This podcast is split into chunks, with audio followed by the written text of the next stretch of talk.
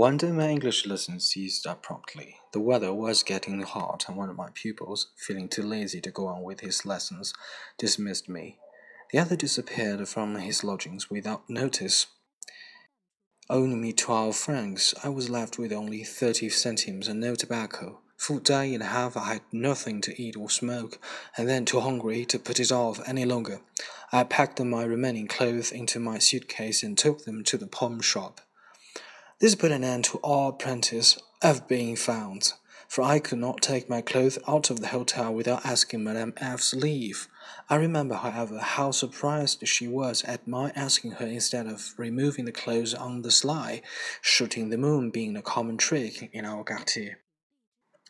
It was the first time that I had been in the French pawn shop. When we went through stone portals, marked of course Liberté, Égalité, Fraternité.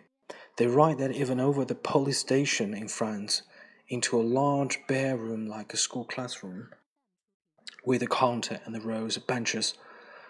Forty or fifty people were waiting. One handed one's badge over the counter and sat down. Personally, when the clerk has assessed his value, he would call out, Numéro oh, such and such, will you take fifty francs? Sometimes it was only fifteen francs, or ten, or five, Whatever it was, the whole room knew it. As I came in, the clerk called with the air of offense, Numéro 83, here, and gave a little whistle and a beckon, as though calling a dog.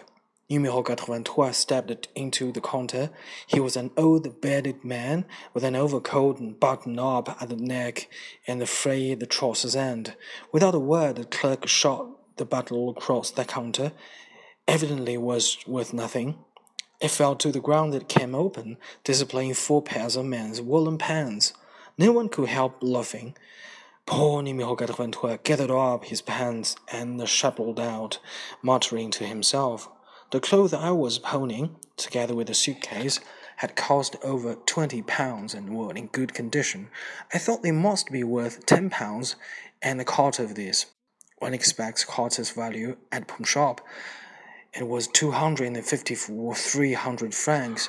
I waited without an anxiety, expecting two hundred francs at the worst. At last the clerk called my new number, numéro 97. Yes, I said, standing up. Seventy francs? Seventy francs for ten pounds worth of clothes. But it was no use arguing. I had seen someone else attempt to argue, and the clerk had instantly refused the pledge. I took the money and pawn ticket and walked out. I had now no clothes except what I stood up in the coat badly out at the elbow, an overcoat, moderately pawnable, and one spare shirt. Afterwards, when it was too late, I learned that it was wiser to go to a pawn shop in the afternoon. The clerks are French, and like most French people, are in bad temper till they have eaten their lunch. When I got home, Madame F was sweeping the bistro floor. She came up the steps to meet me.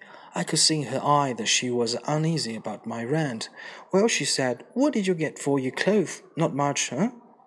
Two hundred francs, I said promptly. Tiens, she said, surprised. Well, that's not bad. How expensive are these English clothes? The lie saved a lot of trouble, and strangely enough, it came true.